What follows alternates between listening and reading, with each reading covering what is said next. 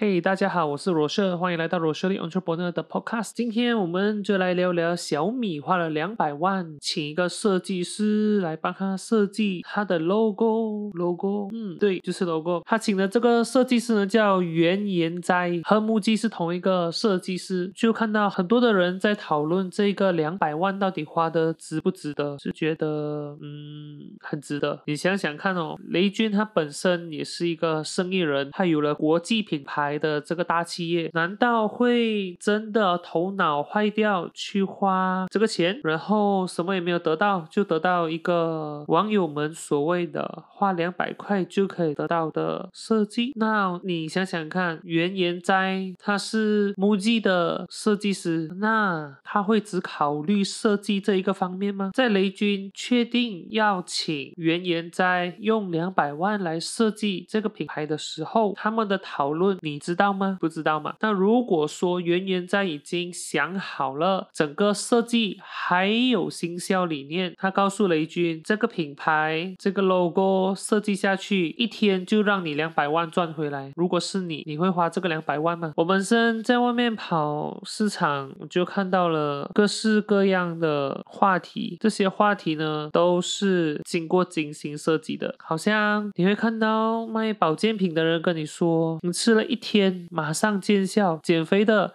吃了，明天马上就看到你瘦下来，体重马上就减轻。吃了你身体会不舒服，就代表这是一个面线反应，这是好的，就代表这个东西对你有帮助，它对你身体产生了反应。我这一个 plan 你做的话，第一天就开始赚钱了，明天开始就有 return 了，是不是很像很熟悉呢？这些话我不知道在听 podcast 的你们是在哪一个地区，我不确定你们生活的地方是不是也有这样的文化，可是我可以告诉你，在我这里 promise 你。明天马上赚钱，马上变得很健康。明天你的癌症就消失了。这些话，我们这里的人都讲得出，甚至他们都跟你说：“你买我的床回去，你躺下去一秒就能睡着了。”哇，这种话真的是我还是有听过的哦。还有甚至有的说木厨嘛，我们知道火灾最危险，我烧给你看，这个木厨肯定烧不起来的。所以其实 marketing 就是你在帮人家 marketing，不管你是设计师，不管你是销售任何产品，包括。是那个人的日常用品、生活必需品，你等于在帮那个人 marketing，你在告诉他他得到最大的好处、最大的利益是什么？就好像原研在不会是这么简单的想，我就设计一个 logo 给你，他一定也想好了，这个 logo 可以帮到小米什么样的东西，能够帮到小米赚到钱，能够帮到小米在品牌知名度上往上拉好几个档次。其实，在我们看到这样的一个案例，与其去吐槽这个设计，很像没有什么变。这个设计好像就这样咯，有什么特别的？为什么他收两百万，我做的比他好收不到？倒不如去想一想，到底我们现在正在做的东西缺少了什么？就缺少了一个承诺。就好像你新年的愿望，你实现了多少呢？没有实现多少个，对吧？因为你只是一个愿望，它不是一个承诺。你没有向任何人承诺你要完成这个愿望，告诉他们，让他们来监督你去完成这一些愿望。所以，所以。你没有完成，再或者你的愿望没有一个很实际可以达成它的条件，那你跟顾客之间也是一样的。为什么顾客不愿意给你更高的薪水，或者更高的回报，或者更多的钱？因为你没有给顾客一个更高的承诺。那我问你，你在做设计的时候，你敢不敢跟你的顾客说，我这个 logo 帮你设计下去，你一个月一定赚得回来？还是你告诉他，我交给你 logo 那一天？就赚回来了，那你顾客信吗？你用什么来说服他？你用什么让他来相信你设计的 logo 可以帮他一天就把钱赚回来？如果不可以的话，为什么他要给你那么多的钱？所以价值这个东西的比较，永远不是在于你的作品，而是在于你这个人。你这个人的价值不是在于你的能力，不是在于你做出来的东西有多厉害，而是在于你这个人能够给顾客什么样的承诺，而这些承诺是。不是都会实现？这些承诺是不是都实际的？你嘴巴讲出来的话，能不能打动那个人的心？所以我们可以看到，原研哉他厉害的不只是设计，而且还是人性。你有没有去找任何可以帮助你在跟人沟通、在人性上面有帮助的资源来学习呢？如果没有的话，推荐你几本书吧。第一本最经典的人性的弱点，你一定要去看，它帮助你学会如何让陌生人喜欢你，如何让你的生活更快乐一点。那如果你觉得这个还不够，那就看它的升级版《影响力》。《影响力》这本书教你很多有关 marketing，很多有关人性里面最脆弱、最可怕的惯性。你只要可以看完，学会里面的东西，你甚至可以掌控一个人的思想。再来，还有一本书，也是我正在阅读，还没有完全读完的《高难度沟通：麻省理工高人气沟通课》这本书。高难度沟通呢，是一本告诉你怎么样与跟你想法不同、立场不同的人沟通。一定要把这本书看完，就知道如何去说服你的顾客给你更多的钱。所以，对于小米的这一个 marketing，我真的是佩服，而且是很佩服。只要你曾经对小米最新的 logo 发表任何的意见，你就为小米贡献了可能零点零零一八线的价值吧。不管你是模仿它的设计，不管你是嘲笑它，不管你是像我一样来这里赞叹他的，我们都在为他的品牌创造零点零零一八线的价值。如果有一千万个人这么做，他至少至少至少都会增加了一百到两百万以上的价值，完完全全可以从 company 里面账目里面的 goodwill 赚回来。然后有了这个知名度，未来他所推出的新产品有了这一些理念，你肯定会更加喜欢它。小米你主打性价比，然后它现在的设计模仿了 MUJI，你就感觉你好像花了买小米家产品的钱，可是你买到了 MUJI 家产品的感觉，这个才是这一个设计要灌输你头脑、你的思维、你的价值观的一个很重要的一个环节，这才是它的设计理念。你呢？你对你自己做的东西是怎样的一个理念？你有没有想好？有没有想好你的贡献？有没有想好给人家什么样的感觉？再或者你可以给出什么样的承诺？以前我有去上很多的 marketing 课程，一直都在讲承诺、承诺、承诺、承诺。我一直想不通，到底给顾客什么样的承诺？现在我知道了，你要承诺你的顾客，他可以得到什么样的东西，而得到的东西绝对不是你的产品给他的，而是你的产品到他手上过后，他还额外得到了什么？这个才叫承诺。就好像我们刚才提的设计，你为一间公司设计了一个 Facebook 的 post，他不可以只是得到 Facebook 的 post，他要得到到的是 fans followers，还要得到的是它的 sales，这才是你应该要承诺顾客的。那如果你是其他的行业，比如说你是 IT 的，就要承诺你的这一个 website，你的 software 做给了这间公司之后，它的 sales 会增加，